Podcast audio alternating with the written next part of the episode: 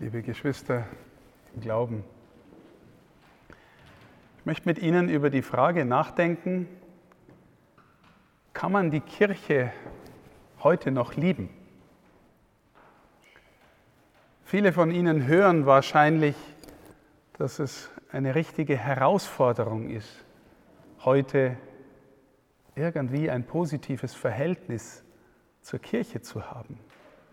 Und ich bin auch froh und dankbar, dass einige junge Menschen da sind, Jugendliche, die auch ministrieren. Und wahrscheinlich würden sie mir bestätigen, wenn sie in der Schule erzählen oder am Arbeitsplatz, sie gehen in die Kirche sogar zu ministrieren.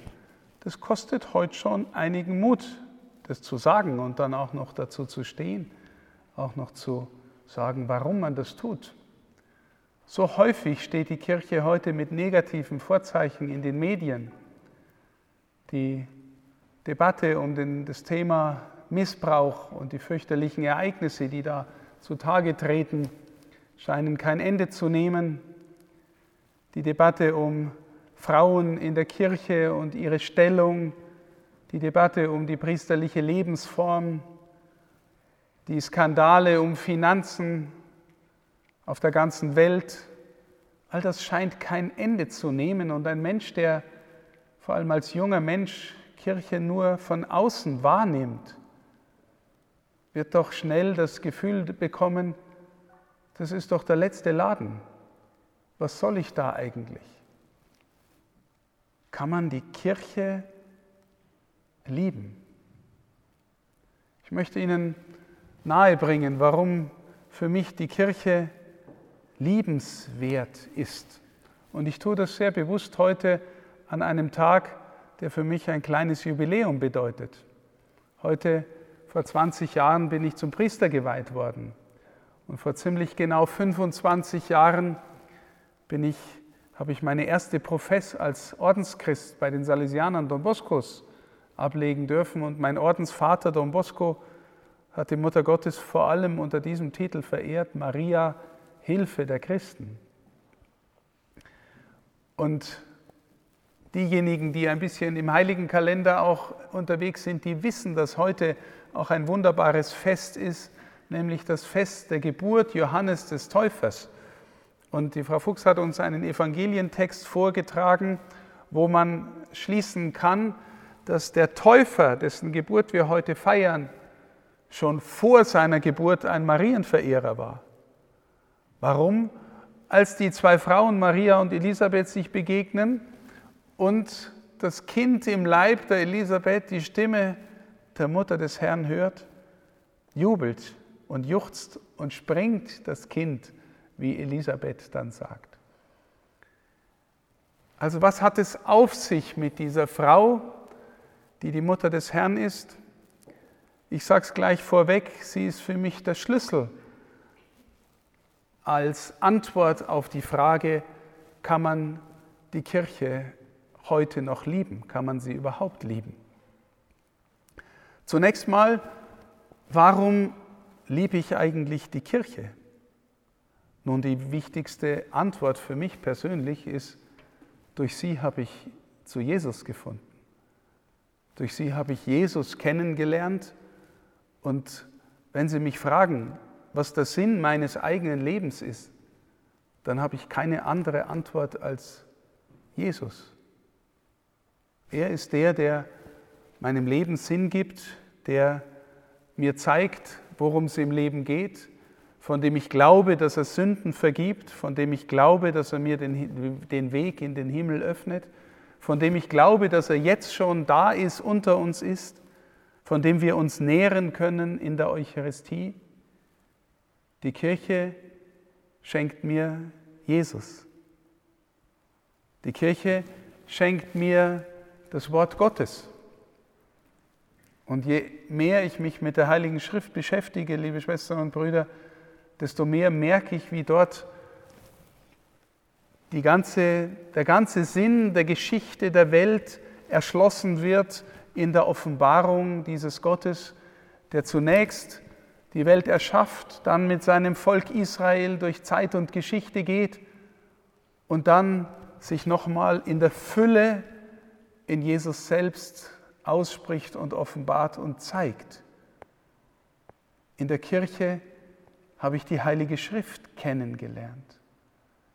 In der Kirche habe ich wunderbare Menschen kennengelernt, die besten, denen ich in meinem Leben begegnet bin. Und ich glaube, es ist kein Zufall, dass es Menschen des Glaubens und Menschen der Kirche waren und sind, weil sie an Christus glauben. Die Kirche ist die Gemeinschaft derer, die zu Christus gehören. Die Kirche ist die Gemeinschaft, in der mir Sünden vergeben werden, in der Menschen hineingetauft werden, in der wir das Sakrament der Firmung empfangen, in der Menschen einander das Sakrament der Ehe spenden, in der Menschen auf dem Weg ins Leben darüber hinaus die Krankensalbung empfangen und so viel mehr. Und wenn Sie dann in die Welt schauen, wo die Kirche überall wirkt mit ihren karitativen und sozialen Werken, dann spüren Sie vielleicht, dass es doch ganz schön viel Gründe gibt, die Kirche gern zu haben. Aber jetzt möchte ich mit Ihnen einen Schritt weiter gehen und die Frage stellen, wer ist eigentlich die Kirche? In der Tradition, in der großen Tradition gibt es ganz viele Bilder für die Kirche. Das pilgernde Volk Gottes ist ein wichtiges Bild. Die Gemeinschaft der Heiligen ist ein wichtiges Bild in der Schrift. Leib Christi ist ein wichtiges Bild für die Kirche. Oder Braut Christi, die zu ihrem Bräutigam Jesus gehört, auch ein wunderbares Bild. Für mich das wichtigste Bild in der Schrift ist, Kirche ist Wohnort Gottes unter den Menschen. Auf geheimnisvolle Weise ist in der Kirche Gott anwesend. Wenn Sie hier hineingehen und den Tabernakel verehren, dann deswegen, weil Sie glauben, hier ist Kirche. In geheimnisvoller Weise wohnt hier Gott unter uns. Und wenn Sie von dieser Bezeichnung, die in der Schrift sehr häufig vorkommt, Wohnung Gottes in seinem Volk, Wohnung Gottes unter den Menschen. Wenn Sie dann fragen, wer ist das in Person, dann landen Sie unweigerlich bei Maria. Maria ist im tiefstmöglichen Sinn Wohnort Gottes unter den Menschen. Nie ist ein Geschöpf eine innigere Verbindung mit Gott eingegangen als diejenige, in der Gott Wohnung genommen hat und durch die er in die Welt gekommen ist.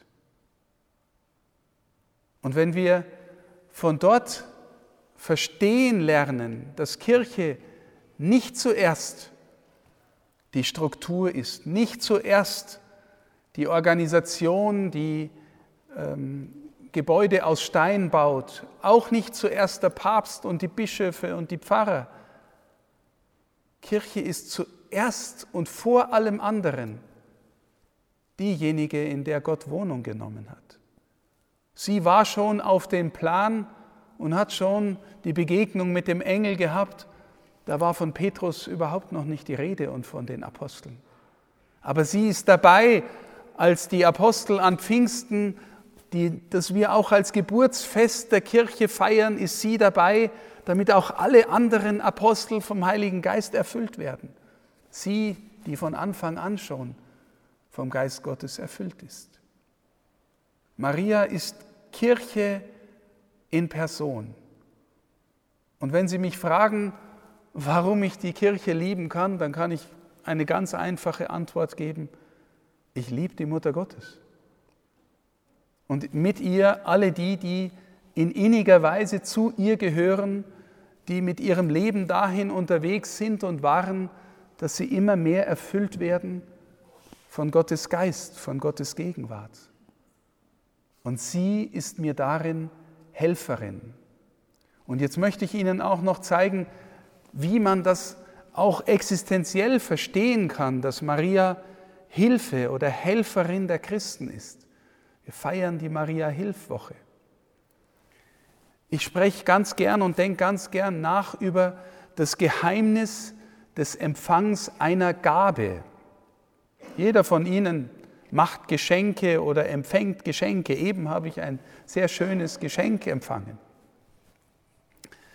Aber jeder, der wirklich ein Geschenk geben möchte, weiß, dass das ein ziemlich komplexer Vorgang ist. Gell?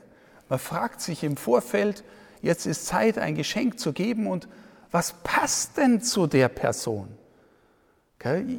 Wenn Sie am äh, Tag, nachdem die Weihnachtsfeiertage vorbei sind, in den Geschäften sind, dann wissen Sie, was alles zurückgegeben wird, weil es nicht passt. Was passt zu einer Person? Und äh, was passt eigentlich dann auch zu dem, der gibt? Also, äh, verstehen Sie, Sie können auch etwas geben, wo dann der Empfänger sagt, naja, von dem hätte ich echt was anderes erwartet. Jetzt kriege ich das Ding von der oder dem. Verstehen Sie? Also, ich will damit einfach nur sagen, Schenken ist ein komplexer Vorgang, der nicht immer gelingt. Und nicht nur Schenken, sondern auch Empfangen ist ein komplexer Vorgang, der nicht immer gelingt. Es kann ja sein, dass Sie echt mit Herzblut ein Geschenk ausgesucht haben und, und sich wirklich da hinein investiert haben und dann wollen Sie es jemandem geben und der sagt, naja, irgendwie eine bessere Idee hättest du schon haben können. Aber Sie können das Geschenk auch so empfangen, dass Sie ihm empfangen, den Geber ehren und sagen, wie schön ist es, dass du dir da so viel Gedanken gemacht hast und, und, und mir jetzt diese Gabe gibst. Und dann kommt in der Gabe auch der Geber mit zum Ausdruck. Warum sage ich das, liebe Schwestern und Brüder? Ich sage, weil das größte Geschenk, das wir alle empfangen, wenn wir sonntags in die Messe gehen oder auch am Werktag, ist die Eucharistie ist die Gegenwart Gottes in einem kleinen Stück Brot. Äußerlich ein kleines Stück Brot. Innerlich sagt unser Glaube, da gibt sich uns der lebendige Gott. Da gibt sich uns Jesus als Gabe, als Geschenk. Und jetzt fragen wir uns mal ehrlich, haben wir schon jemals dieses Geschenk so empfangen, dass ich mein Amen so gesagt habe, dass es dem Geber gerecht wird. Verstehen Sie, habe ich schon mal ein Amen gesagt, dass dieser Gabe gerecht wird, die mir da gegeben wird. Und ich muss ganz ehrlich sagen, liebe Schwestern und Brüder, ich noch nicht. Ich noch nicht. Ich sehne mich danach, mit meinem ganzen Leben und mit meinem ganzen Herzen dieses Amen sagen zu können. Und ich habe es auch hoffentlich in meiner Professor und bei meiner Priesterweihe hoffentlich mit vollem Herzen gesagt. Aber ich kenne mich doch auch. Ich bin doch auch ein Sünder. Ein Mensch, der natürlicherweise zuerst einmal gern an sich denkt. Und denkt, oh, aber kriege ich da was ganz Tolles oder so her damit oder ist mir viel zu groß, ich kann es nicht annehmen oder verstehen Sie? Bin ich in der Lage, diese unfassbare Gabe so anzunehmen, wie sie angenommen sein will und wie sie dann durch mich in meinem Herzen zur Geltung kommen will, wie dieses Ja dann sich in meinem Leben auswirken soll, im Umgang mit den anderen. Habe ich das schon mal gesagt? Echt nicht leicht. Müsste man da nicht verzweifeln? Wissen Sie, warum ich nicht verzweifle? Weil ich die Kirche liebe. Und weil die Kirche in Maria der Ort ist, wo dieses Ja mit vollem Herzen, mit ganzer Hingabe ein für alle Mal gesagt worden ist. Ja, Herr, mir geschehe nach deinem Wort. Ich bin die Magd des Herrn. Und sie gehen auch hierher, weil sie auch da ist. Die Wallfahrer kommen hierher nach Fürstenstein, weil sie auch da ist. Und was heißt, sie ist da? Für mich heißt, ich stelle mich in ihr Ja hinein. Ich stelle mich in das Ja hinein und bitte sie und sage, Mutter Gottes, hilf mir, dass mein Ja tiefer wird, inniger wird, dass ich immer besser Amen sagen kann. Du bist doch die Hilfe der Christen. Du willst doch, dass mein Leben verwandelt wird und ein Loblied auf Gott wird. So wie es deins war, wie wir in der Lesung gehört haben. Meine Seele preist die Größe des Herrn und mein Geist jubelt über Gott, meinen Retter. Denn auf die Niedrigkeit seiner Magd hat er geschaut. Siehe, von nun an preisen mich selig alle Geschlechter. Ich möchte ein Mensch werden, der mit ganzem Herzen Ja sagen kann. Und das bedeutet, mit ganzem Herzen glauben kann, mit ganzem Herzen Gott und Jesus lieben kann, weil ich in deiner Nähe stehe, weil ich von dir Ja lerne. Deswegen, liebe Schwestern und Brüder, ist sie die Hilfe der Christen. Deswegen hilft sie uns als Volk Gottes im Mitgehen als unsere Mutter immer neu Ja zu sagen. Wir stehen gewissermaßen auch in ihr, in ihrem Ja und bitten sie immer wieder neu, dass sie uns hilft. Und liebe Schwestern und Brüder, auf die Anfangsfrage nochmal zurückzukommen. Ja, es ist viel Schlimmes in der Kirche passiert. Von Anfang an im Evangelium passiert Verrat und Verleumdung und passieren Verbrechen, auch im Alten Testament furchtbare Dinge. Heißt es, dass das Evangelium falsch ist? Solange wir an der Seite der Mutter gehen, solange hoffen wir und bitten mit ihr, dass unser Herz verwandelt wird. Und das Herz von jedem Sünder, sage ich an uns, die wir alle miteinander das Erbarmen nötig haben, weil wir alle miteinander auch Sünder sind und Sünderinnen. Aber wir stehen an der, die sündenlos ihr Ja gesagt hat, das in der Kirche bleibt. Kann man die Kirche heute noch lieben? Wenn man dorthin spürt, dann glaube ich, dann muss man die Kirche lieben. Sie gibt uns den Sinn des Lebens. Und wir hoffen, dass wir durch ihr Tun, durch ihr Mittun tiefer zu Jesus finden und heilere und heiligere Menschen werden. Dafür ist die Kirche da.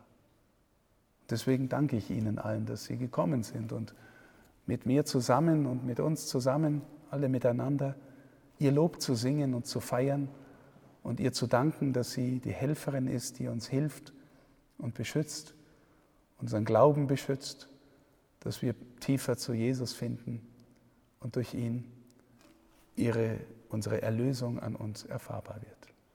Das wünsche ich uns allen. Amen.